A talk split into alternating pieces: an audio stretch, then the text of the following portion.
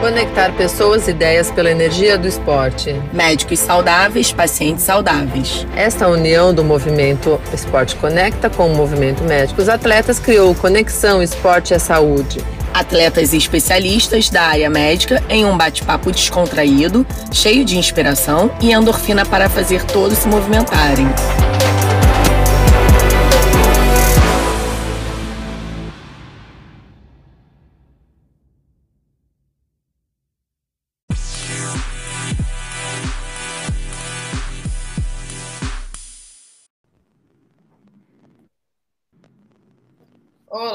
Boa noite. Estamos ao vivo para mais uma live de Conexão Esporte à Saúde. Eu sou a Alessandra, do Movimento Esporte Conecta. Junto com a Michele, formamos o Conexão Esporte à Saúde. Eu sou a Alessandra, engenheira, nadadora. Estou aqui conectando pessoas e ideias pela energia do esporte já há dois anos e meio.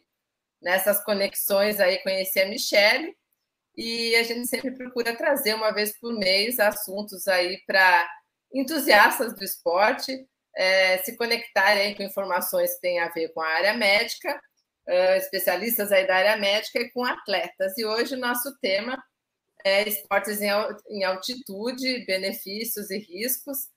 Os nossos convidados, Alex Heder, Orlando Carmo e Dr. Roland Souza, que acabou de cair, mas daqui a pouco ele volta. Então, bem-vindos.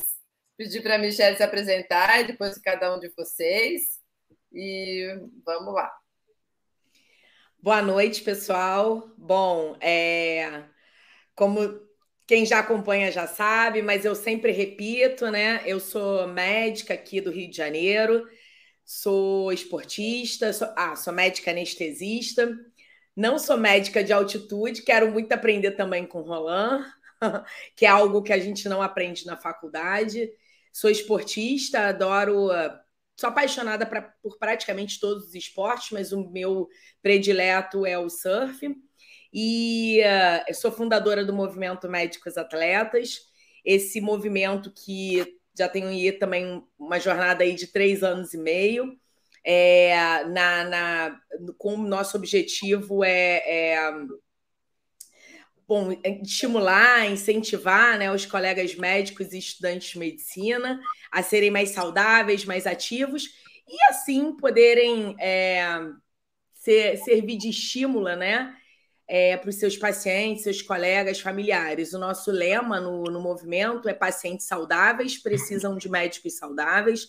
Temos algumas, alguns propósitos, alguns projetos, e um dos projetos é o Conexão Esporte Saúde, que já está aí caminhando de vento em polpa.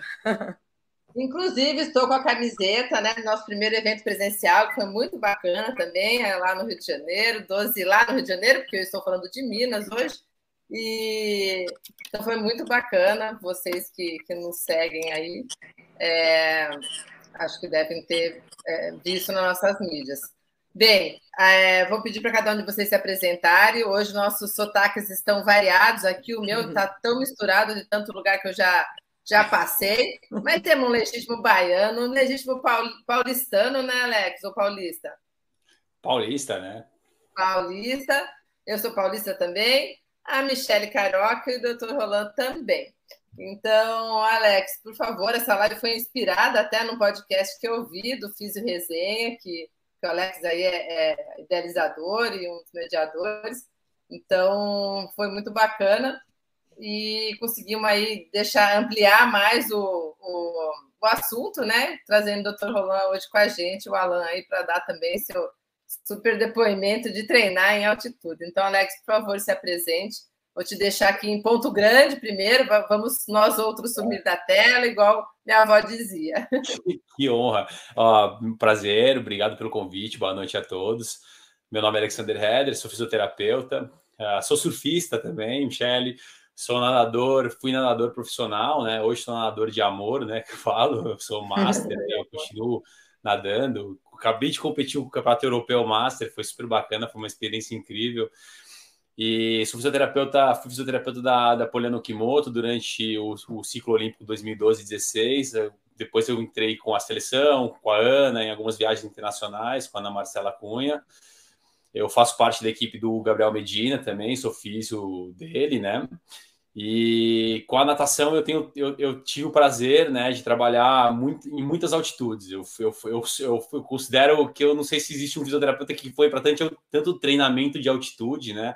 Em locais com, com alta altitude uh, como eu, é, porque eu acabei indo muito com a Poliana, toda a altitude que a Poliana ia, todo treinamento de altitude que a Poliana ia, eu ia. Depois eu continuei indo com a seleção e agora fui e agora tenho ido muito com a Ana Marcela para a Espanha também, para algumas altitudes com a Alain do Carmo.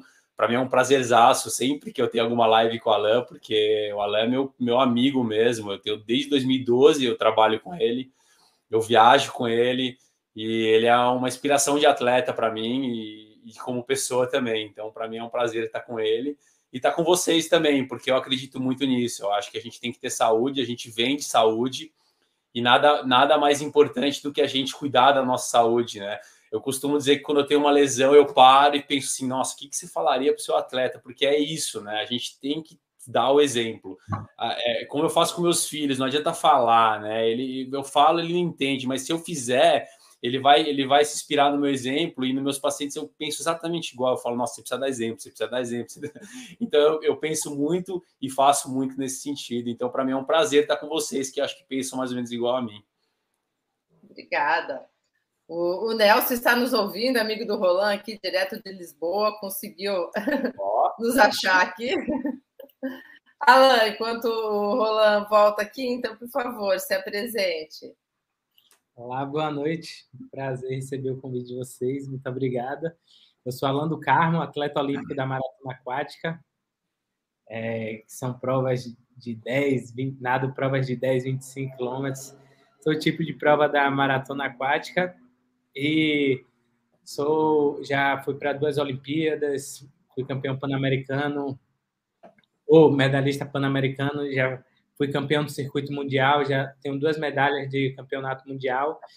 E como o tema hoje aqui é altitude, eu já participei de 16 treinamentos de altitudes em variados lugares do, do mundo, né? E já tive várias experiências é, nesse tipo de treinamento.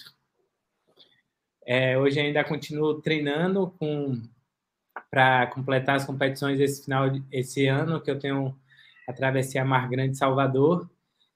E estou muito feliz de estar aqui, que recebi o convite de Alex de, de estar participando. Eu sou estudante de educação física também, então isso só vai me acrescentar a essa discussão, esse bate-papo, além do atleta, como também o, o, o, estudante e como profissional que eu quero ser depois também, né? Já vou Parabéns, Alan, que legal. estar aqui com vocês, com o Alex, como falou, a gente é parceiro, amigo, já se conhece há, há longos anos, já me ajudou bastante aí né, nessas viagens, em muitas altitudes, em muitas competições, e muitos mundiais. Então, obrigado, vai ser um prazer estar aqui com vocês. Que bacana, doutor Roland, vamos lá. Só abre o teu áudio aí.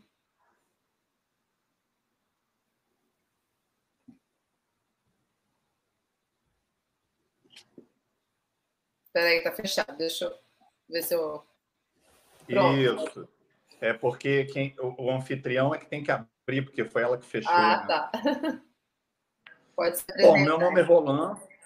É, o meu nome é Roland. Eu sou, eu sou médico, cirurgião geral e também sou piloto privado de avião, de maneira que encontrei na medicina espacial a união é, de duas coisas que eu realmente eh, sou apaixonado, né? Uh, e aí, medicina espacial envolvendo também a medicina de montanha, medicina de altitude, né? Uh, que é o tema que a gente pretende uh, conversar e discutir um pouco hoje, né? no ponto, do ponto de vista é, de, de, atividade física, eu sou praticante de crossfit, gosto muito, inclusive, né? Sempre pratiquei atividade física a vida toda, mas hoje uh, tenho praticado diariamente o crossfit, uh, de maneira que eu me sinto muito à vontade aqui entre esses vencedores aí, né, medalhistas, enfim, esse pessoal aí de elite uh, que está nos acompanhando aqui hoje, né? O Alexander, o Alan. Uh, gostaria de aproveitar a oportunidade de fazer um agradecimento ao pessoal aí, né? Médicos atletas, a doutora Michelle, a doutora Alessandra. Uh, eu queria também aproveitar a oportunidade para agradecer a todos os meus amigos lá da ABIMAR, a Sociedade Brasileira de Medicina de Áreas Remotas. Um agradecimento especial à doutora Karina Oliani, uh, que concedeu né, esse voto de confiança a mim, me indicando para a Michelle pra, e para a Alessandra. Então, resumidamente é isso, pessoal. Fica aí meu agradecimento e é uma honra poder estar aqui uh, no meio de pessoas tão capacitadas e gabaritadas. Agradeço a oportunidade. Obrigada, doutor Roland. Só tira a doutora aqui, que eu não, tenho, não sou doutora, não. Eu sou engenheira mesmo. ah, que legal. Olha aqui, ó, seu amigo Nelson já, já falou mais alguma coisa, acho que é de você, não dele, né? Ele é avaliador da equipe de Sky Paralímpico na Alemanha, é isso?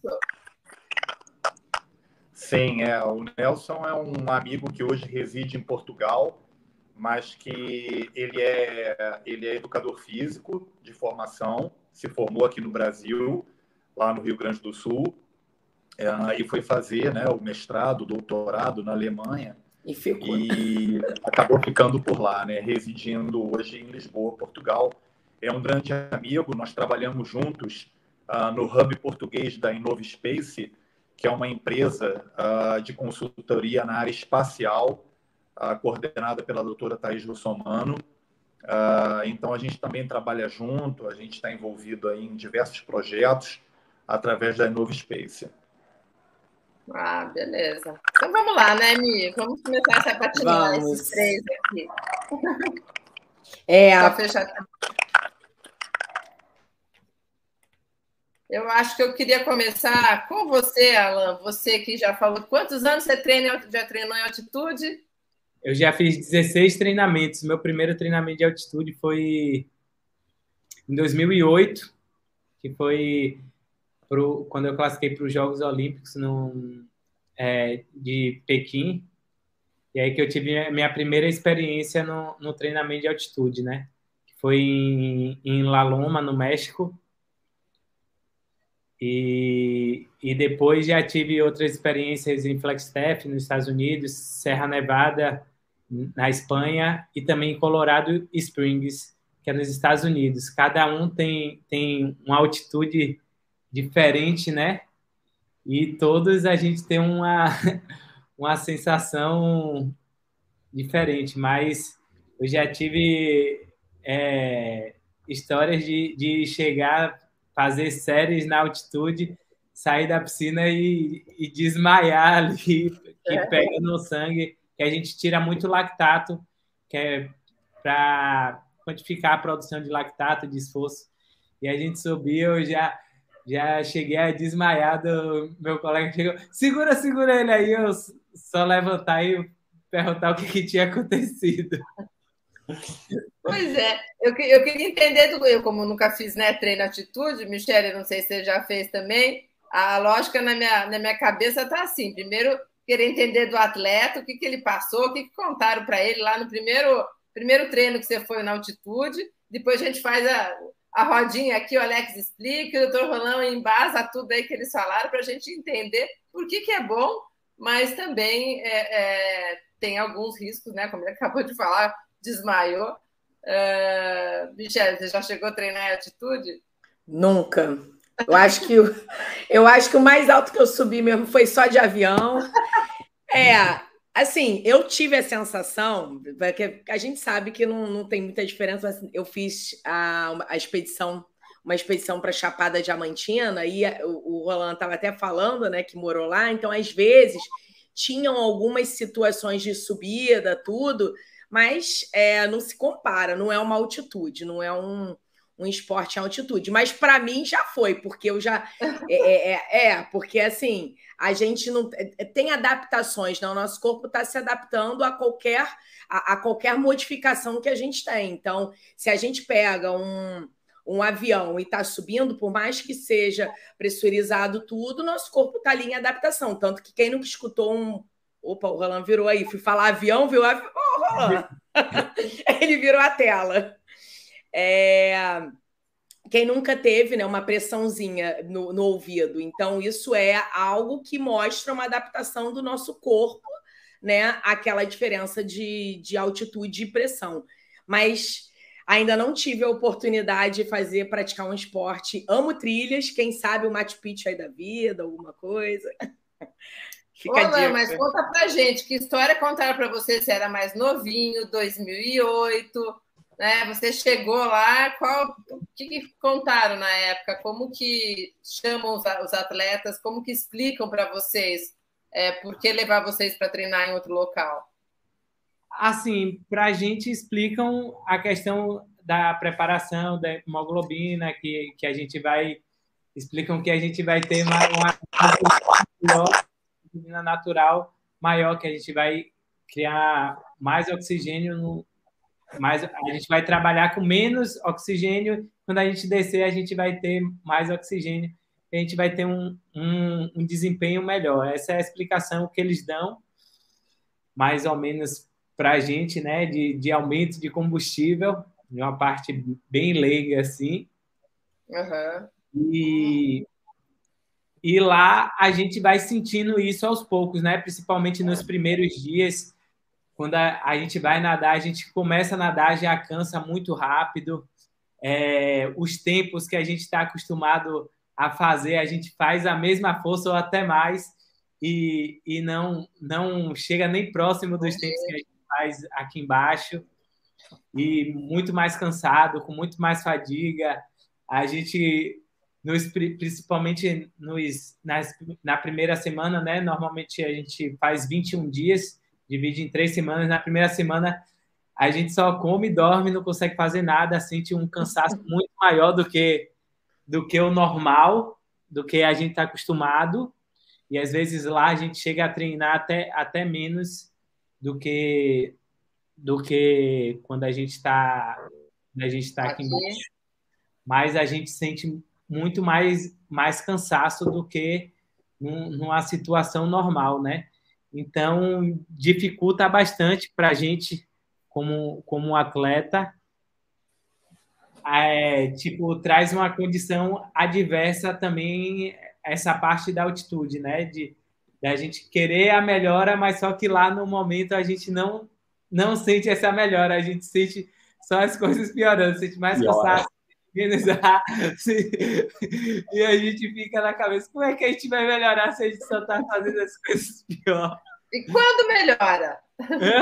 Quando que vocês começaram efetivamente a sentir melhor? Passando o, o, os dias, quando vai chegando no, já do meio para o final, a gente já vai adaptando melhor, já vai melhorando do que a gente chegou. E quando a gente desce, normalmente, que a gente vai sentindo uma diferença, ah. né? Um, um, um, um gás, quando a gente desce, a gente sente que não cansa, a gente nada e não cansa. É, você consegue você consegue perceber bem essa diferença de estar tá treinando lá em cima e estar tá treinando é, aqui embaixo. E aí, senhores doutores, vocês três aí da área da área médica. Conte-me conte tudo, que, que, por que tudo isso acontece? é, deixa eu explicar um pouco como é que funciona a natação, tá? Já pegando o gancho do, do, do Alan, a gente sobe normalmente para três semanas, né? É um período de adaptação, assim, a gente tem alguns estudos ainda, tem alguns, alguns estudiosos aí que tentam é, ver, ver algumas evidências em relação a isso, a gente não tem muita coisa ainda, tem o Gregório Millet, que é um cara que faz só isso, ele inclusive tem um centro que, que ele usa para fazer as evidências, mas os estudos não são grandes coisas. Mas a ideia deles é três semanas de adaptação, né? Então ela estava falando, normalmente, sim, a primeira semana é cruel mesmo, é uma semana difícil, é uma semana que você tem desidratação junto com o problema da altitude em si, né? Uh, você sente um cansaço muito forte, os atletas ficam muito cansados. Na físio, a gente já prevê isso, então a gente sabe que a primeira semana é ruim. Ultimamente, por exemplo, a físio tem ido lá pela segunda e terceira semana só, que a primeira semana realmente é controlar ali na parte de, de treinamento. O problema é que na hora que você começa a adaptar a parte de, oxigen de oxigenação, né, que é você ir para altitude e lembrar que a altitude que é feita para os atletas da natação, eu vou falar um pouco da natação porque é o que eu tenho mais a intimidade, né? É, uhum. e, a, e, a, natação mais de longa distância, né? Tanto os nadadores de 800, 1500, como os nadadores de águas abertas. Ah, a, adaptação é feita é, no, na, na, primeira semana, na segunda semana é, eles começam a sentir um pouco melhor, a altitude varia aí, o Alan falou que foram, ele falou de quatro altitudes, se eu não tem 1.900, né, Alan? E Flagstaff tem, e acho que, acho que Serra Nevada tem 2,300 de altitude, que é a mais alta das que a gente vai. E eu acho que mais do que isso, tem até algumas equipes que eu conheço, que já ouvi falar, acho que a italiana já foi para umas mais altas, mas você começa a perder rendimento. A ideia é você tentar ir para alguma que você tenha que fazer essa adaptação, mas que você não perca tanto rendimento. Porque se você perder muito rendimento também, aí começa a ficar complicado. Né? Então, na segunda semana você começa a adaptar, mas aí já vem o cansaço. Então, é difícil eles conseguirem treinar parecido com o que treinam no Brasil. Claro, o Alan, com 16 altitudes, ele já tem uma adaptação melhor. Com certeza, ele é um cara que se adapta melhor já do que a pessoa que está indo pela primeira vez. Né? Eu já também vi muitos atletas irem e voltarem, né? Eu, eu, eu nunca presenciei, mas eu já escutei muitas histórias de atletas que não conseguiram. Falar, não, pelo amor de Deus tem um atleta famoso, um brasileiro que foi nela. E na segunda semana o cara falou: não chega, nunca mais quero fazer isso. Porque eu, eu, eu, eu tentei nadar também. Eu, te, eu tentei, não, eu nado. Sempre quando eu vou, eu treino. É complicado, não é fácil mesmo. Falta ar. Fala, não é possível, né? Aí você vai adaptando e vai recuperando. É, é cruel. A ideia é justamente é isso: aumentar o transporte de oxigênio, né? Você tem menos oxigênio, então você tem que aumentar a hemoglobina para transportar mais oxigênio. Essa é a teoria da, da, da, do treinamento de altitude. Vai descer, aí tem um gap fisiológico da segunda, segunda a sétimo dia, que você tem um bom resultado, aí parece que tem um gapzinho de, de oitavo a décimo segundo, que, que parece que tem algumas adaptações fisiológicas que não é muito legal, e depois você tem de novo mais um gap fisiológico bom. Tá? Isso é o que a gente vê na fisiologia, o que, que os estudiosos aí mostram para gente. É, na fisioterapia, eu me preocupo muito em recuperação. Como é que esse atleta vai recuperar, entendeu? Então, ele vai ter um déficit de oxigênio, ele vai começar a ter muita fadiga, ele vai começar a usar musculatura acessória para respirar, esternocleito, peitoral menor, ele vai começar a ter um monte de, de adaptações. São regiões já muito hiper solicitadas na natação, então, e são regiões que estão muito intima, têm muita intimidade com o ombro, por exemplo. Então, esses inadadores já têm um histórico maior de lesão de ombro. Então, a, a físio, ela fica em cima disso. Eu fico pensando assim, o tempo inteiro, eu pego o atleta depois do treino, vejo como é que ele está, vejo como é que foi noite de sono, como é que está a alimentação. Eles são bem monitorados. Normalmente, a gente vai com atletas de seleção, então tem... É, eles comem urina todo dia, é, CPK duas vezes por de, é, de assim, de anão, é, ácido lático em toda a série forte. Então, assim, a gente tem marcadores para controlar o cansaço. Então, ele já chega na física, eu já sei se o atleta está muito cansado ou não. E aí eu vou ver esses detalhes específicos que são relacionados à minha profissão, né? É, basicamente, assim, eu dei um, over, um overview aí do que, que acontece comigo na fisioterapia dentro da altitude. Fala, Mi. Não, eu acho que o, o Alex falou muito bem, né? É, ainda mais para quem é, não entende, né? A gente sabe que o, o Roland vai poder explicar, né? Essa parte da, da medicina aeroespacial, que é exatamente isso, né? É, eu me eu tenho pavor de avião e eu me lembro que eu fiz, eu ousadamente fiz a prova para aeronáutica no R2, aí eu passei, e ainda bem que eu não tinha terminado a residência, porque a minha colega passou e os treinamentos como médico, né? Você tem que entender exatamente tudo que acontece, seja na parte é, do, do da, da, questão do avião em si, mas na parte da adaptação fisiológica a essas situações, que foi isso que o, o Alex explicou na questão do do atleta. O que eu acho muito legal também é essa, é essa esse tratamento, né? essa, essa parte da parceria, essa integração entre a, o, o, médico. É, eu não sei como é que é formado quando você tem né, uma equipe que vá com o atleta, né? Eu não sei quais são os profissionais, mas eu vejo muito que os atletas têm sempre um médico do esporte, um ortopedista, enfim, um físio, um, um, um, técnico, né, um profissional de educação física. Então, assim, é muito legal você ver essa adaptação de diferentes maneiras. O Alex falou, poxa, a minha, a mi, o meu foco é a reabilitação, né? É como é, esse pulmão, esse organismo vai, vai, se, vai, vai se reabilitar depois que ele já chega na situação do ar rarefeito, digamos assim, né? Que é o, o ar de altitude. E, e aí é, é, interessante, porque eu acredito que o atleta ele tem uma adaptação, uma melhora dos sintomas por conta do trabalho do físio, né? Porque assim, eu como anestesista, eu valorizo muito, assim, os meus pacientes, eles sempre tinham uma, sempre quando tinham qualquer questionamento respiratório, eu via alguma coisa diferente, eu já incluía o físio nessa nesse pós não precisa ser algo gritante, muito sintomático, mas a fisioterapia, no caso, a respiratória, no meu caso, do, do, do pós dos meus pacientes de anestesia geral, já faz uma, muita diferença. Porque é um exercício pulmonar, né? Isso é muito é. legal. E aí. Ó, é... Pode falar. Pode falar. Não, pode falar. Não, não, e aí eu acho fantástico isso, porque essa visão que você colocou da reabilitação, porque é, é, é interessante a gente colocar que cada profissional tem um papel, é, são peças de um quebra-cabeça que vão se encaixar, e aquele meio é o atleta que está sendo beneficiado com todas essas técnicas, né? Não, eu justamente ia complementar você, que você falou da, né, da, do, da equipe, só para só deixar bem claro, assim, eu sou privilegiado, assim, eu trabalho com a Ana, que é o Pocente, o técnico da Ana, né? Fernando Pocente. Eu trabalhei com, com a Poli também, que o Sintra é um excelente técnico. E, assim, a natação especificamente, eu sei porque eu trabalho com muitos esportes, tá? É, na clínica que a gente tem bastante esporte.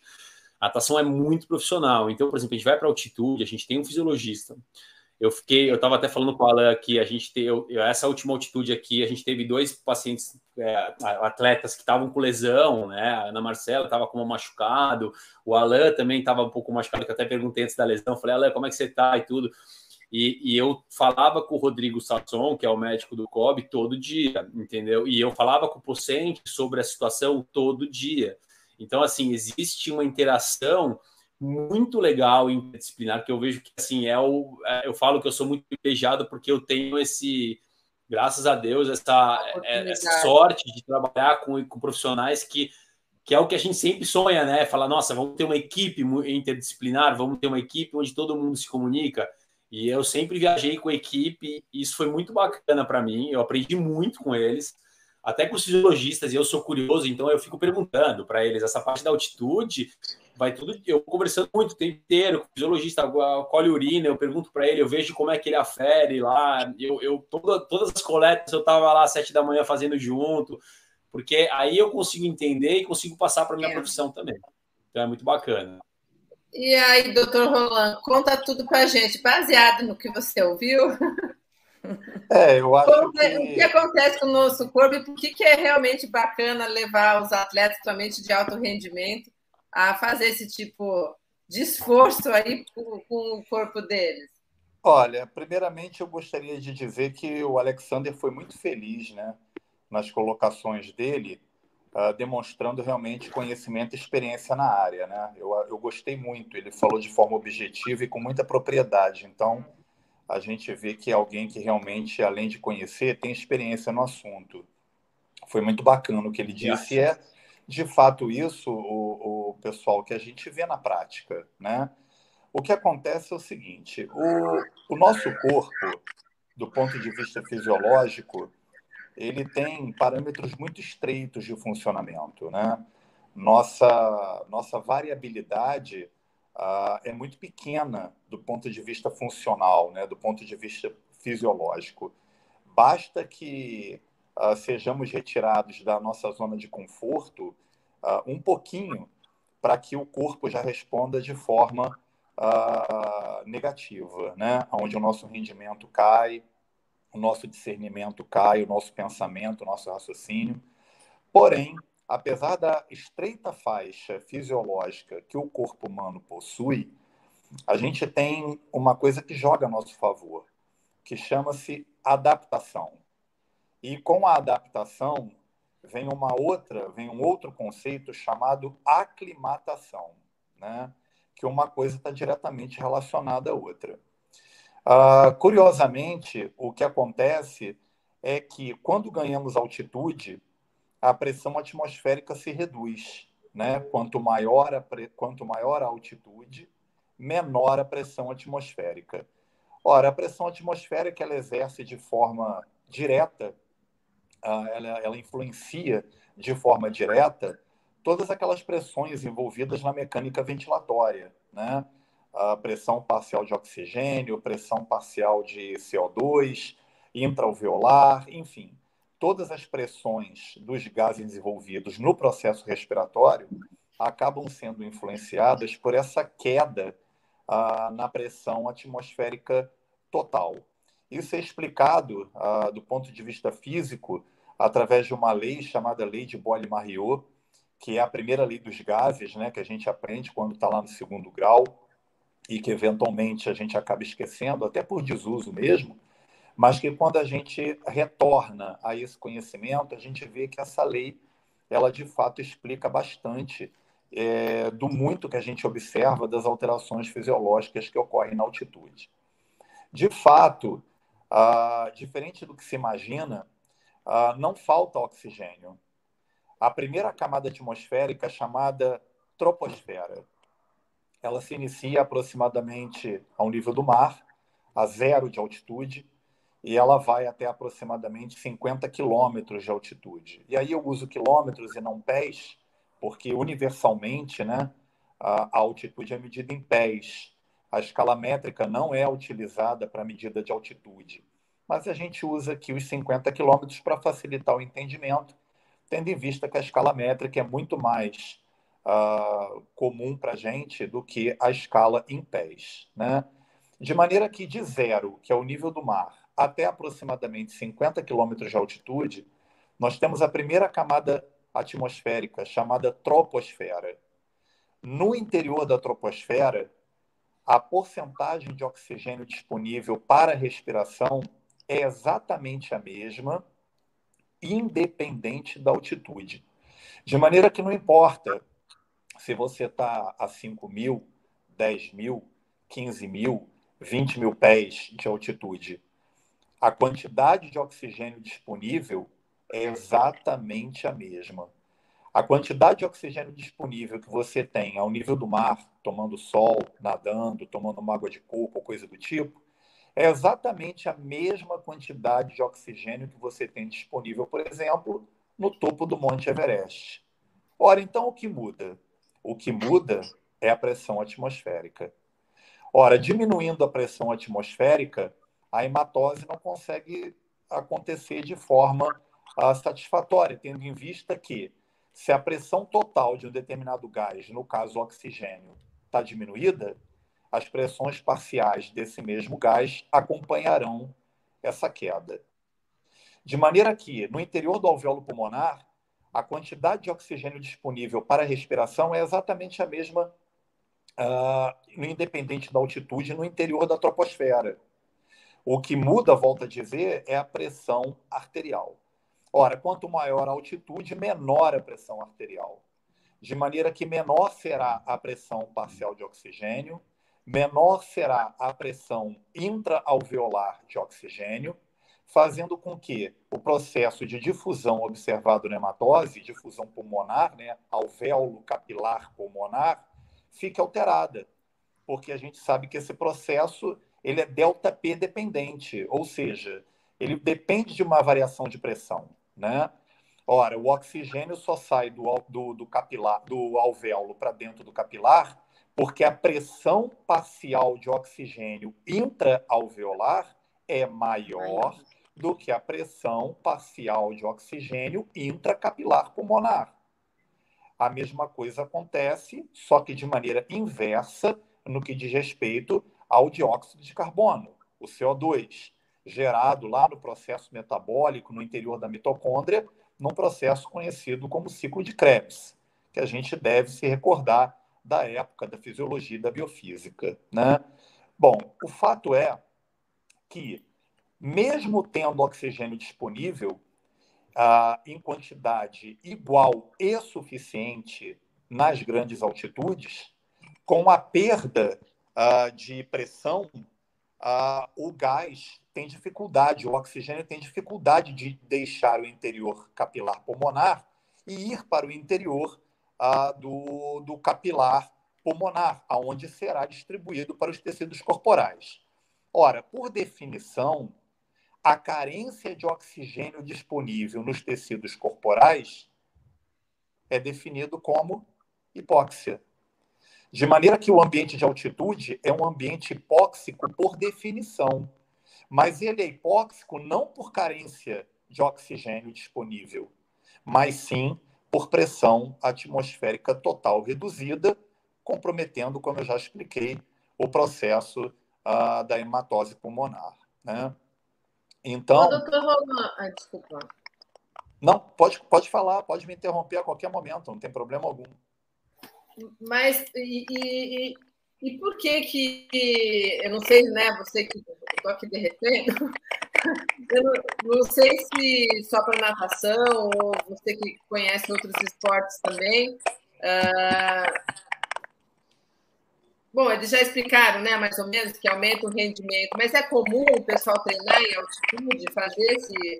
É um esforço é. para o corpo, né? Você está tá, é, é, trabalhando, ele trabalhar diferente. É, o nosso corpo ele necessita de um tempo, né, para se adaptar a essa nova é, realidade. É como eu disse, apesar da faixa fisiológica ser muito estreita, o poder de adaptação do nosso corpo é muito grande. Né? É óbvio que ele não é infinito, ele possui um limite, mas ele é muito flexível. Né? De maneira que, num primeiro momento, e aí os colegas atletas, o Alain, o Alexander, né, e o próprio Nelson, que também trabalha com isso lá em Portugal, eles não me deixam mentir. E o atleta, no primeiro contato com o ambiente de altitude, ele percebe que o seu rendimento físico cai bastante. Essa diminuição, essa, esse sofrimento fisiológico observado nos primeiros dias de exposição ao ambiente hipóxico de altitude, ele vai diminuindo ao longo do tempo, tendo em vista que o corpo vai se adaptando. Ora, por que, que o atleta treina em ambiente de altitude para ter melhor performance? Ora, se a prova será disputada numa altitude menor do que aquela aonde ele está treinando, o resultado dele será muito melhor. Por quê? Porque o corpo dele está adaptado para uma situação fisiológica, no que diz respeito a, a, ao oxigênio, é, muito pior. De maneira que qualquer altitude menor do que aquela aonde ele treinou, para ele é favorável. Então fica aí, só uma, fica aí só um adendo. Cuidado. Por quê? porque o treino em ambiente de altitude para melhora da performance física em alguns campeonatos oficiais é considerado doping. Então a gente tem que estar atento a esse detalhe também. Assim também como o uso do oxigênio suplementar, né? Então é válido que o atleta treine, sem dúvida. O ambiente de altitude por hipóxico, por ser hipóxico ah, devido à baixa depressão atmosférica, ele faz com que o corpo tenha que se adaptar a essa realidade hipóxica, fazendo com que a capacidade pulmonar total aumente, fazendo com que a, a afinidade da molécula do oxigênio à hemoglobina que se encontra no interior da hemácia aumente, fazendo com que a contagem total do hematócrito aumente, de maneira que existe todo um processo adaptativo para que o corpo possa encontrar a, a, a hemostase, a, a, homeostase a, dentro daquela nova realidade ambiental. Né? Todos nós sabemos que talvez uma das, uma das maiores influências que o nosso corpo pode sentir é o próprio ambiente. O ambiente molda o nosso corpo. né? O ambiente ele faz com que o nosso corpo tenha que se adaptar a ele. Não é o ambiente que se adapta ao corpo. Sim. É o corpo que tem que se adaptar ao ambiente. Ora, então, se o indivíduo está treinando num ambiente de altitude, aonde o corpo dele tem que se adaptar, ele tem que saber, tem que conseguir, tem que, uh, de alguma forma, encontrar um meio de melhorar o seu rendimento, mesmo na presença de um ambiente hipóxico, quando ele perde altitude, essa situação se torna menos agressiva, porque a pressão atmosférica aumenta, uma vez que a altitude diminuiu, fazendo com que a performance dele física melhore. É óbvio que isso não dura a vida inteira, né? Existe um tempo em que essa melhora física permanece, mas basicamente ah, é isso que acontece. Obviamente que é um processo muito mais complexo, mas que eu acho que levaria bastante tempo para explicar tudo, de maneira que, ah, entendendo ah, basicamente isso, a partir disso, a gente tem uma base sólida para desenvolver todo o raciocínio fisiológico em cima do treinamento em ambiente de altitude. Existe uma alternativa a isso, uh, que é não levar o atleta para treinar em ambiente de altitude, que seria fazer o treinamento fisiológico no interior de câmaras hipobáricas. O que são as câmaras hipobáricas? Ora, são as câmeras que simulam o ambiente de altitude, aonde você pode simular aquele ambiente no interior da câmara hipobárica, tendo em vista que é um ambiente hermeticamente fechado, e colocar o interior da câmara hipobárica na altitude que você desejar. Não há dificuldade alguma nisso. É. é. um, é um processo automático, mecânico. Né? A dificuldade que nós temos no Brasil em realizar esse tipo de coisa, e aí me corrijam uh, se eu estiver errado, mas até onde eu sei, no Brasil, o único lugar que possui uma câmara hipobárica multiplace que poderia ser utilizada para o treinamento de atletas, se encontra lá no IFISAL, o Instituto de Fisiologia Aeroespacial, na base aérea dos Afonsos, aqui no Rio de Janeiro, que é utilizado para o treinamento fisiológico dos pilotos da Força Aérea Brasileira e de outras forças né, de segurança uh, do nosso país. De maneira que poderia ser sim utilizado, né? De repente, o Comitê Olímpico Brasileiro, através da sua influência política e do seu poder político, eventualmente poderia estar intercedendo junto ao governo federal e, próprio, e ao próprio Comando da Aeronáutica para que disponibilize a Câmara Hipobárica para que seja feito o treinamento fisiológico desse, do, dos atletas em questão, de maneira que não precisa levar todo mundo para altitude. Basta que o atleta se dirija ao Rio de Janeiro e comece a fazer o seu treinamento em câmara uh, hipobárica. Eu já, eu já fiz um treinamento assim de, de nas Ilhas Canárias. A gente dormia em um era um hotel em um quarto que simulava altitude, tinha um aparelho lá, a gente escolhia a altitude e, e a gente dormia, né? A gente tinha recuperação, tinha uma recuperação ruim durante o período que a gente passava no quarto, então a gente tinha que passar o maior tempo de horas do dia dentro do quarto e a gente treinava no nível do mar. Então a gente tinha uma recuperação ruim, como se estivesse na altitude, mas em compensação a gente tinha uma qualidade de treino boa por, por estar treinando por estar treinando no nível do mar. Então eu já tive essa experiência também no no, de, de fazer um, um treinamento de, em tenda, a gente chama como se fosse uma tenda, né? É, existe tendas também que, que atletas compram, tem, tem amigos meus que ele tem uma tenda que simula altitude, onde ele, ele pode botar, ele fica mensurando com um oxímetro, né? Para ver, e ele dorme 21 dias na tenda que tapa o rosto, e aqui também tem alguns atletas que que vedam um quarto e tem tipo um aparelho, como se fosse um ar-condicionado, aqui no Rio de, de Janeiro, que eles vedam um quarto, fica, tem que ficar ligado 24 horas e diminui essa pressão para simular também uma, uma altitude. é, o, que, o que a gente, o que eu escuto muito dos fisiologistas, principalmente em relação a isso, né, é que primeiro que a gente não tem muita, muito trabalho bem feito em relação a isso. A gente tem alguns estudos de caso que mostram que não é que, que, se, que é melhor você utilizar essas tendas, essas câmeras até das Ilhas Canárias, em Dubai também tem, né, no centro ali no, eu esqueci o nome agora daquele centro esportivo, mas que que, que ele funciona bem para você perdurar o efeito, não para você ter o efeito principal, né? Exatamente. eles, eles são muito baseados em, em, em, marcadores, né? Então, assim, na altitude você vê os marcadores subindo mesmo, os eritrócitos. Eu acompanhei bem agora nessa última altitude, assim, impressionante. Porém, a gente não sabe o real efeito disso fisicamente, né? Se você tem, se, se, se aumentando esses marcadores, você vai ter um efeito realmente uh, é, na, na, performance, porque a gente tem muitos marcadores que aumentam e você não tem efeitos reais na hora que você põe na prática. Então, acho que aí falta ainda alguns estudos mais, mais elaborados e com, com bastante corpo aí para a gente poder ter uma ideia disso. É difícil fazer né, com, com placebo, alguma coisa nesse sentido, duplo cego, o que seja.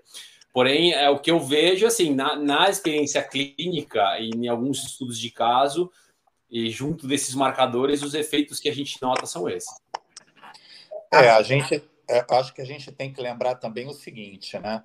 Uma coisa importante em relação ao atleta é que a resposta fisiológica ao ambiente de altitude ela possui caráter totalmente individual. Isso. De maneira que, se eu colocar o Alexander e o Alan num mesmo ambiente controlado de altitude, certamente a resposta de um será diferente da resposta Exato. do outro. Veja, Exato. antes, dificilmente iguais. Né? Então, é, é, já fica aí um segundo conceito. Né? O primeiro conceito, a gente já falou, ela é tempo dependente. E o segundo conceito, ela possui caráter individual, tendo em vista que, por melhor preparado que o atleta esteja, por melhor condicionado do ponto de vista físico que o atleta esteja, existe uma coisa que é muito maior do que ele próprio, que é a sua genética. A forma como o corpo dele reage àquele ambiente que não lhe é próprio. Nós, seres humanos, somos é, criados, digamos assim, né? nós encontramos o nosso ambiente, a nossa zona de conforto fisiológico ao nível do mar. Com exceção, obviamente, de uma porcentagem ínfima de seres humanos que, comparados com a população global, vive, já nasce e vive em ambiente de altitude, isso responde por uma porcentagem ínfima uh, da, da população global, uma porcentagem muito pequena, com exceção desse grupo, todo o restante encontra a zona de conforto fisiológico ao nível do mar. De maneira que é ao nível do mar que o nosso corpo encontra as condições ideais para trabalhar digamos assim, do ponto de vista fisiológico, né? A parte cardiovascular, a parte cardiopulmonar, a parte musculoesquelética, tendo em vista que, na verdade, tudo isso só é separado do ponto de vista didático. Porque, do ponto de vista prático, as coisas funcionam de forma dinâmica. Né? A gente não é um coração, um pulmão e um, e um, e um vaso sanguíneo. Nós somos o conjunto de tudo isso funcionando de forma a, a, é, é dinâmica a, e, e, e, e, multiplicativa, né? A gente vai de forma simbiótica, de maneira que o, o, a separação é meramente didática, né? Então, é, a, a gente pegar um indivíduo né, que encontra o seu melhor rendimento físico ao nível do mar e colocá-lo no ambiente de altitude, é, é impossível saber qual vai ser, de antemão, é, prever qual será, de fato, a real resposta a, fisiológica desse indivíduo no ambiente de altitude. Só o tempo dirá. Né? Só o tempo dirá. De forma muito curiosa, é, de forma muito curiosa, para não também não, não, tomar demais o tempo aí dos demais amigos, ontem o pessoal da Abimar, uh, no grupo. Fala um né, pouco, Roland, o, o, que, o que é a Abimar? É só para o pessoal saber. Associação, é a Abimar, é a Associação Brasileira de Medicina de Áreas Remotas. É um grupo de médicos, a maioria atletas também, médicos né, das diversas especialidades muitos são atletas, uh, são é pessoal que gosta de aventura, de esportes radicais, de ambientes extremos, né? Uh, o pessoal que gosta de fazer trekking em iceberg, o pessoal que gosta de subir montanha, fazer alpinismo, caminhada no deserto, áreas remotas, enfim. Esse pessoal que, como nós, uh, gosta uh, de algo um pouquinho fora da curva, né? Ah, então a Abimar juntou essa, esse, essas pessoas todas né, e criou essa associação. Né? A, a doutora Daniela e a doutora Ju, ah, juntamente com a doutora Karina Oliani, é que vem coordenando de forma brilhante, inclusive, a Abimar. Uh, existem outros grandes nomes dentro da Abimar. Uh, e, e, a gente estuda e a gente uh, toca dentro da Abimar assuntos relacionados também a, esse tipo de medicina, a medicina do esporte em ambientes extremos. Então, basicamente, isso é a Abimar. Depois dá uma olhada lá, é, coloca lá né, no Instagram, na internet, é, é só colocar Abimar lá que vai aparecer o site, vai aparecer o Instagram. E a Juliana, a, a, até a Juliana é uma médica da Abimar, a, já da, da, dos primórdios da Abimar, que Uh, ela está fazendo, ela tá, é, fazendo o doutorado dela em medicina de montanha, em medicina de altitude, de maneira que ela conhece bastante uh, sobre as repercussões fisiológicas em ambiente de altitude para pessoal de altitudes extremas. Né? A gente não está falando de Quito, a gente não está falando da cidade do México, a gente está falando de Everest, a gente está falando de Aconcagua, a gente está falando de K2. A gente está falando de grandes altitudes, né? E a Juliana tem realmente uma experiência muito grande, tendo em vista que ela e o marido, o Dr. Sacha, cirurgião vascular, pessoa boníssima, uh, também são alpinistas, né? E o Sacha já teve a oportunidade de, inclusive, uh, o marido dela, né? Atingir o topo do, do Monte Aconcagua.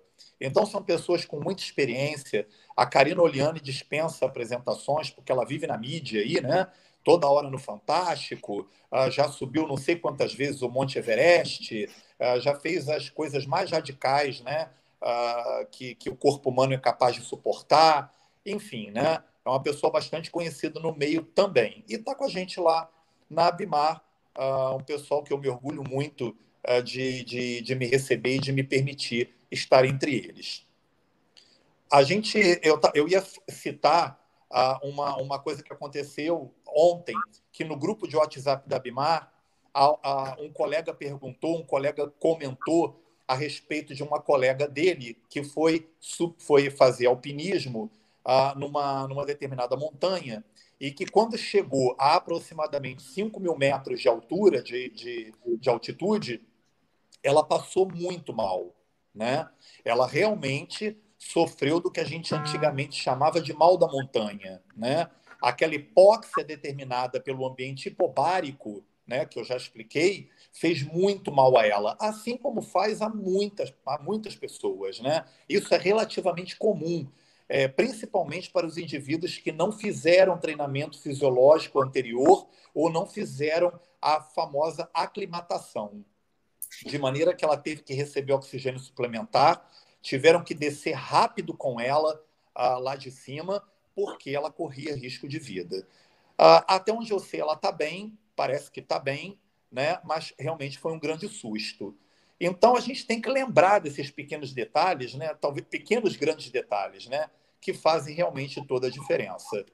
Obviamente que nenhum atleta, ou poucos atletas, farão seu treinamento em altitudes tão extremas mas lembrando que, como a resposta possui caráter individual, pode ser que, por exemplo, o Alan ah, se sinta muito bem a 5 mil metros e eu a 2 mil já não aguento mais, tendo em vista a resposta totalmente individual uh, de indivíduo para indivíduo.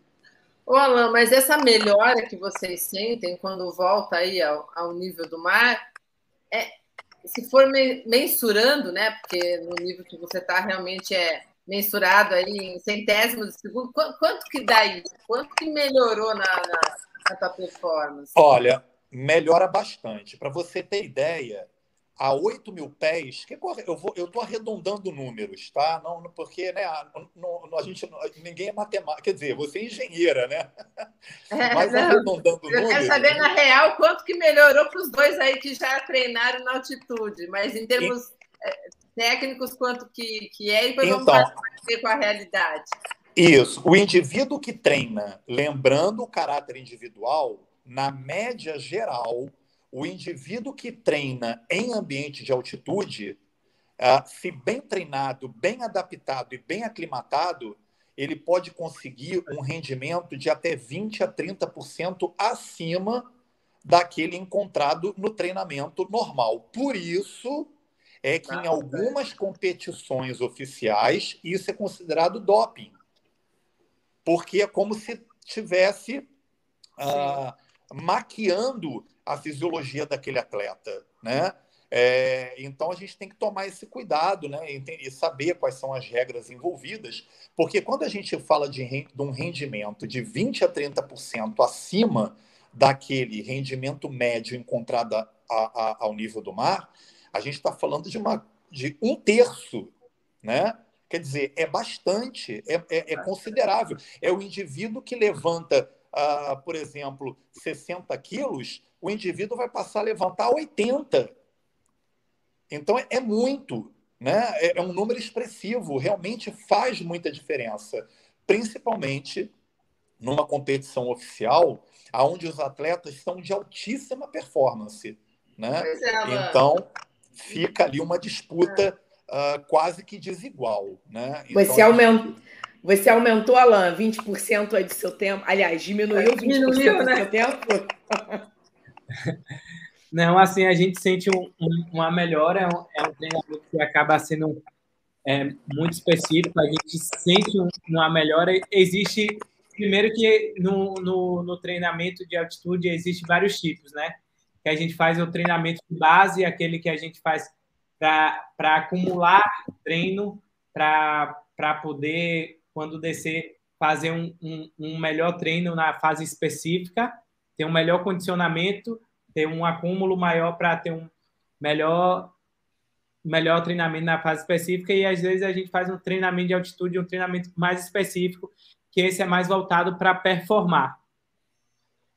E, e também, como ele citou, né, que a gente fez o, o treinamento de, na tenda, que também é, é utilizado outro protocolo, como eu falei, a gente fazia um, um treinamento onde a gente é, não recuperava como a gente não recupera como a gente se recupera como na altitude, que o corpo não recupera tão rápido como a gente está em, em, a nível do mar, mas a gente treinava em, em, no nível do mar, tendo um, um treinamento de excelência. Então a gente usava, era mais um treinamento para que a gente não recuperasse tanto e, e tivesse performando bem o tempo todo. Então, era um outro protocolo. Também esse no, na, na câmera, no, no quarto de altitude, né? Então, em todos os treinamentos de altitude que eu fiz, eu sempre voltei muito bem, sempre tive grandes resultados, mas é difícil mensurar o quanto você você você melhora, né? Porque é, varia muito a sua adaptação à altitude. Eu já fiz altitudes em várias alturas, como o Alex citou, todas as alturas aí, já fiz em várias alturas. Todas eu tive grandes resultados, mas todas com uma adaptação diferente no, no resultado final. Mas sempre tive uma melhora é, de, de, de desempenho, de, de treinamento, de sensação também, que, que para a gente é o que a gente sente mais, que é o mais importante, né? Ainda mais para a maratona aquática, porque a gente não mensura é, tempo. O, o tempo não, não é. determina o seu desempenho, porque a gente tem muitas variáveis. Né? É, no dia na verdade, eu não disse o tempo por conta da maratona, por conta, né? Porque é por uhum. distância, mas eu, eu digo no treino, né? Assim, o seu treino, né? No, no, treino normal você tem um, você faz em tanto tempo, mas como você falou, não tem como mensurar, né? Você só é, sente essa treino, questão do... tem como mensurar, mas só que isso tem muitas variáveis, né? A gente não sempre faz o mesmo treino. Sim. Então, existe o, o treino é muito acumulativo, então você se desgasta, às vezes na semana Sim. você faz o mesmo treino, mas no outro ciclo você não fez a mesma sequência. Então tudo isso varia, mas a gente sente um, um, uma melhora cardíaca, principalmente de você não se cansar tão fácil, não se desgastar.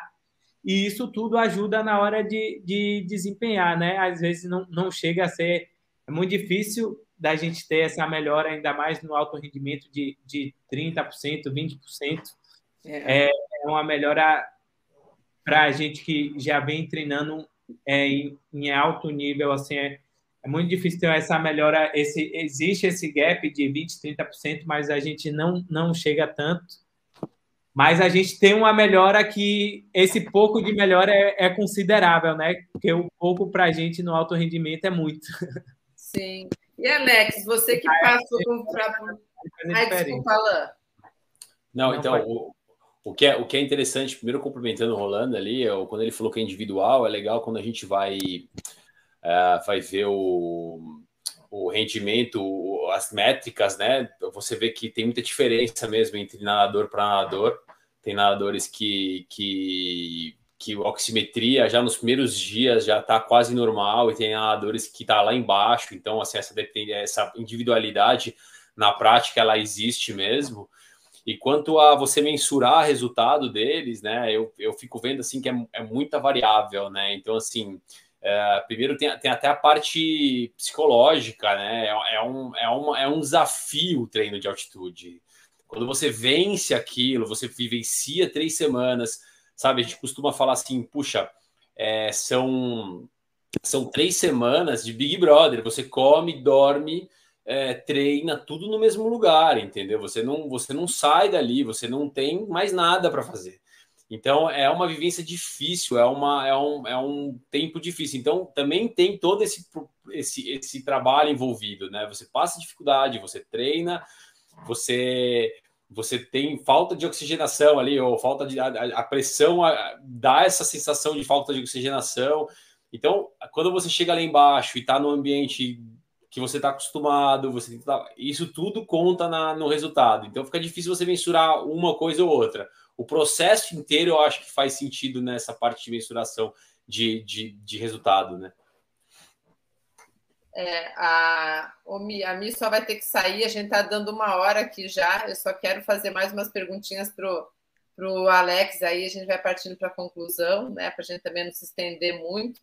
Mas, Mi, se despeça então, porque você tem um compromisso com o marido. Não, é.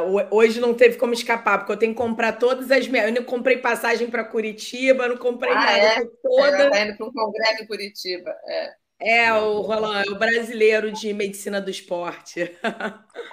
o ah, movimento legal. vai. É, tem mesa redonda, vai ser bem legal. Vou divulgar.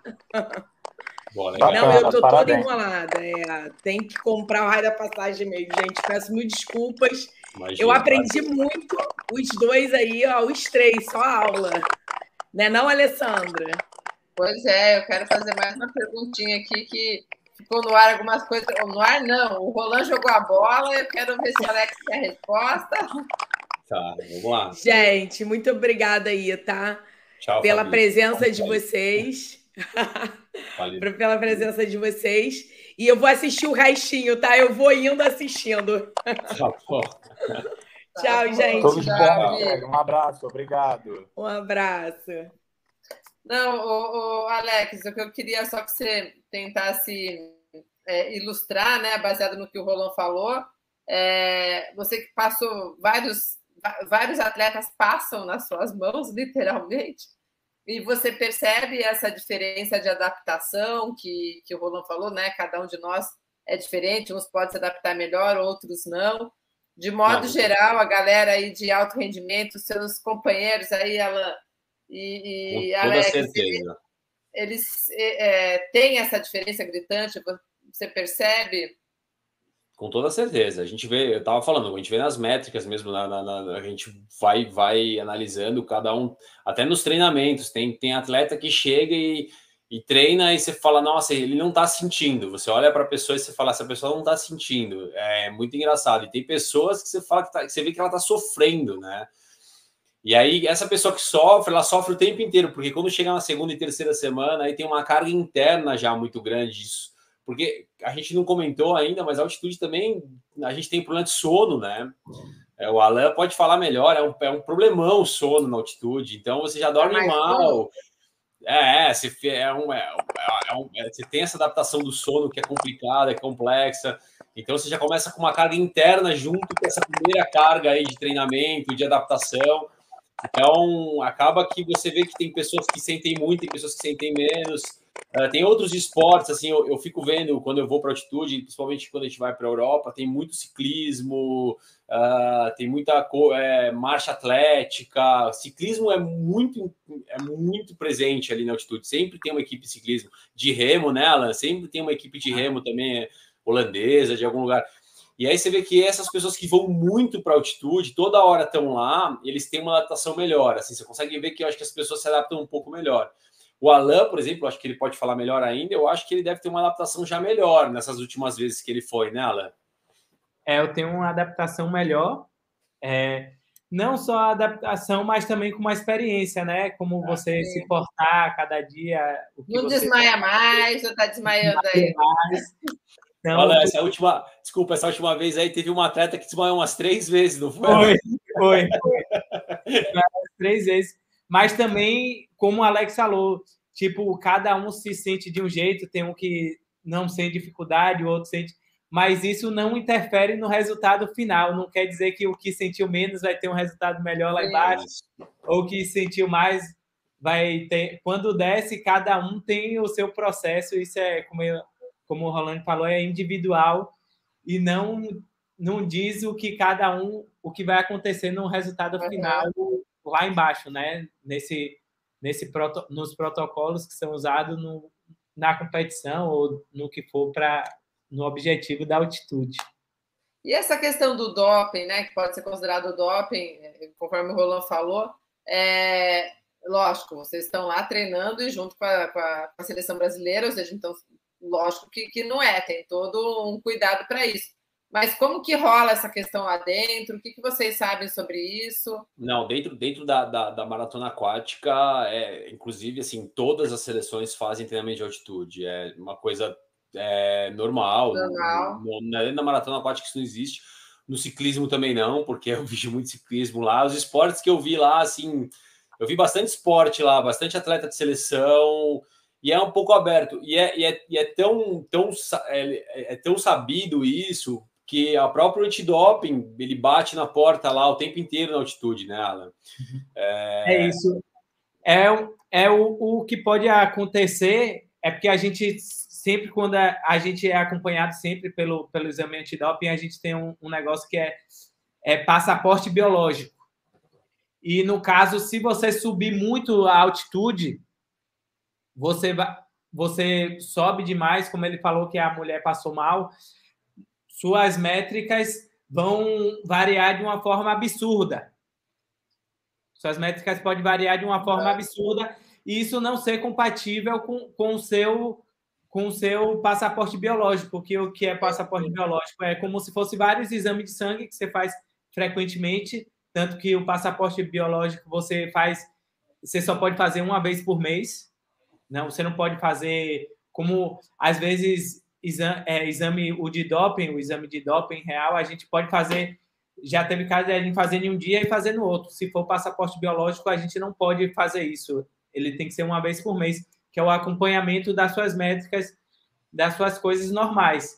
E tem atletas que se que são pegos, tipo, o atleta tem eles têm esse acompanhamento dos exames dele, e daqui a pouco o atleta está lá com um exame totalmente diferente. Aí ele se perguntou: o que foi que aconteceu aqui? Entendi. Aí, isso que, que pode acontecer com o doping é você, você subir, fazer uma altitude muito, muito alta e sua, suas medidas alterarem, variar muito, e aí eles, eles questionarem por que isso aconteceu, entendeu? Porque pode caracterizar que você estava utilizando alguma substância, outras coisas, outras coisas para poder melhorar seu rendimento. Mas o, a altitude é um é um é um é um doping natural, né? Que, que você não usa nada ilícito, então ele é liberado, ele é liberado, mas a gente não sai de uma métrica, tanto que, como a Alex falou, não é benéfico você subir muito, muito uhum. porque seu corpo não vai se adaptar até na hora de descer, você vai causar várias outras outros problemas. E aí nem, nem, nem tão alto, nem seus parâmetros ser tão altos é bom, nem tão baixos. Então tem que ter um equilíbrio e o ganho vai estar no uhum. naquele gap ali natural do corpo, né? Entendi. É, eu acho ah, importante é entender também que se você é, você tem que treinar bem, né? Se você não é, treinar isso. bem, acho que esse é o grande ponto, né? Não adianta nada você ter o um efeito fisiológico, mas você deixar de treinar, né? E, e atleta não pode deixar de treinar. Acho que esse é o grande ponto da, da é o grande ponto de equilíbrio, né? Olha, pessoal, já estamos aqui com uma hora e dez. Vou pedir para vocês darem um recadinho final. Agradeço já por estarem aqui com a gente aí nessa noite de terça-feira. Deu para a gente dar uma pincelada, né? Tem muita coisa por trás, dá para trazer mais exemplos. É, doutor Roland tem um monte de, de coisa aí para embasar a gente, mas não pode falar muito técnico, não, senão o nosso público aqui não é só médico e a gente não entende. Mas eu acho que deu para dar um bom, uma visão geral, aí um overview do que, que é e por quê uh, dos benefícios, mas também que tem os riscos, né? Então, agradeço por vocês estarem aqui. Doutor Roland, vou começar com você para você dar o recado final aí, se despedir, e depois os, os, dois, os meninos, somos três a ler aqui, apesar que ela é Alan, né, Ah, eu, eu agradeço mais uma vez a oportunidade, a você, Alessandra, a Michele, que me recebeu com tanto carinho, com tanta prestatividade né, ao longo dessa, dessas, dessas duas semanas aí que antecederam esse encontro. Uh, é um prazer né, conhecer aí o Alexander e o Alan, uh, pessoas que eu vejo que realmente uh, não só gostam, como têm um, um, bom domínio sobre o assunto. Aprendi bastante com vocês hoje. É, isso é ótimo para mim, porque também é uma oportunidade é, de aprender e complementar algum conhecimento. E finalizar dizendo que, na verdade, o treinamento uh, esportivo uh, em ambiente de altitude nada mais é, no final das contas, do que um processo de adaptação e aclimatação extremos ao ambiente hipóxico de altitude. Como eu já disse, de caráter individual.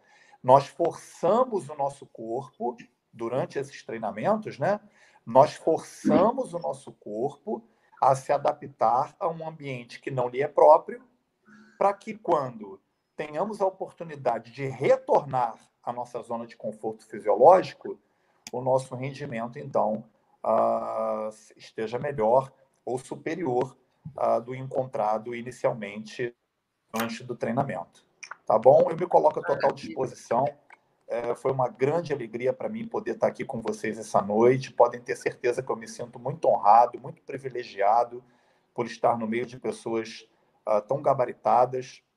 Me sinto realmente uh, muito feliz e muito prestigiado. Eu agradeço do fundo do meu coração e me coloco 100% à disposição de vocês, a todos os amigos aí, atletas, médicos, enfim, né? toda essa rapaziada aí que gosta de, de treino, de esporte, de saúde. E é isso. É, o que precisar, contem sempre comigo. Eu desejo a vocês uma boa noite e uma boa semana. Muito obrigado. Obrigada, doutor Roland. Alan. É, eu também agradeço a oportunidade de estar aqui participando. Para mim foi um prazer, também aprendi bastante.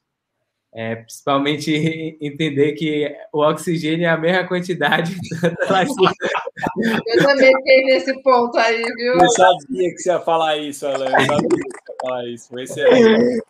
Eu achava que não. Eu também. Não, não... não entendia que não. Então, então para mim foi de, de, grande valor estar aqui participando com vocês. Então, muito, muito obrigado aí por todo o conhecimento, por, por, pelo convite, por estar participando e sempre à disposição aí também. Obrigado. Obrigada, Alex. É um prazerzão, né? Muito obrigado pelo convite, Ale, Michele. Uh, Roland, prazer em conhecê-lo. Pô, espetacular. Uh, muito legal, muito legal mesmo o nosso bate-papo aqui. Uh, é, acho que foi, foi a, a, sua finalização foi perfeita, é isso. É um processo de adaptação. E, a, e nós da Físio, né? Eu acho que fica um recado aí para o pessoal, pessoal da Físio e da reabilitação, que esse é o, esse é o ponto, né? A gente tem que ficar a fisioterapia nesse sentido é tentar é, saber carga e demanda, ver quanto que a gente está, quanto a gente consegue suportar, quanto nossos tecidos conseguem suportar é, todo esse, esse processo de adaptação, né? Isso a gente chama de carga interna, junto com a carga externa do, do, do treino e tudo mais. Então a gente tem que tentar entender como que isso vai reagir no corpo e que isso pode ser muito relevante em uma lesão, né? Então esse é o ponto da fisioterapia em si e é onde eu atuo, né? Mas eu fico muito feliz porque eu acho que é isso que a gente precisa fazer, é conversar, trocar ideias para as pessoas entenderem também o que a gente faz. E foi, foi ótimo, foi muito bacana. Obrigado de coração. Também me sinto muito honrado de estar aqui com vocês. Imagine eu, né? Eu me sinto honrada de eles aceitarem, né? Arthur Pedrosa aqui, que pelo menos né, o Alan e o Alex é, é, conhecem, um outro grande Nossa. nadador, o, o doutor Roland que não treinou em atitude, porque eu já perguntei para ele aqui no, no, chat, ele falou que não treinou, mas com certeza ele já aprendeu. E se ele já ganha todas, ele vai ganhar. Ele, ele indo para altitude, estamos tá, ferrados, né? Olha aí, Arthur, ó, tem aonde melhorar ainda. Vai fazer um passeiozinho ali, grudando Alex na lã. Não, não, vai, vai para outro lugar, vai curtindo. Ei, Alan. Ô, Alex, mas ele é da tua categoria? Não, não. Ei, Alex, vocês estão da mesma categoria? O, o, o Arthur é um pouco mais velho que eu até. Ah, então mas não ele tem é problema, mas... deixa ele. Não, não, eu digo mais porque para ele curtir, porque ficar aí para ah, altitude é sofrimento grande já, né? É, acho que já deu, né? É. preso lá no aquário. É, vai para praia, é mais legal. É, nem, nem, precisa, né? A não ser que ele vai fazer um alpinismo, uma escalada, né, Roland? Aí eu acho que já é outro, são, são outros 500, né? Vai curtir aí, fazer uma trilha, um hiking, sei lá, fazer uma escalada. Aí sim, né? Acho que vale a pena. Ah, então tá bom, pessoal. Boa noite, brigadão, viu? A live fica gravada, é, depois ela vira podcast. A gente, a gente tira o áudio, joga lá. Nós temos um podcast que chama Podcast Conexão Esporte à Saúde. Não é assim tão elaborado, igual o Físio Resenha do meu amigo aqui, Alexander Red, fazendo propaganda da Físio dele, que oh, é parceiro valeu. do Clube do Movimento Esporte Connect, esqueci de dizer, assim como médicos atletas, mas uh, é simplesmente para ter um outro lugar de encontrarem nossas vozes para quem uh, não tem tempo de ver nossas caras bonitinhas por aqui. Então tá bom, pessoal. Beijo grande, boa noite para vocês. Tchau, tchau. Tchau, valeu. Tchau, tchau. Um abraço.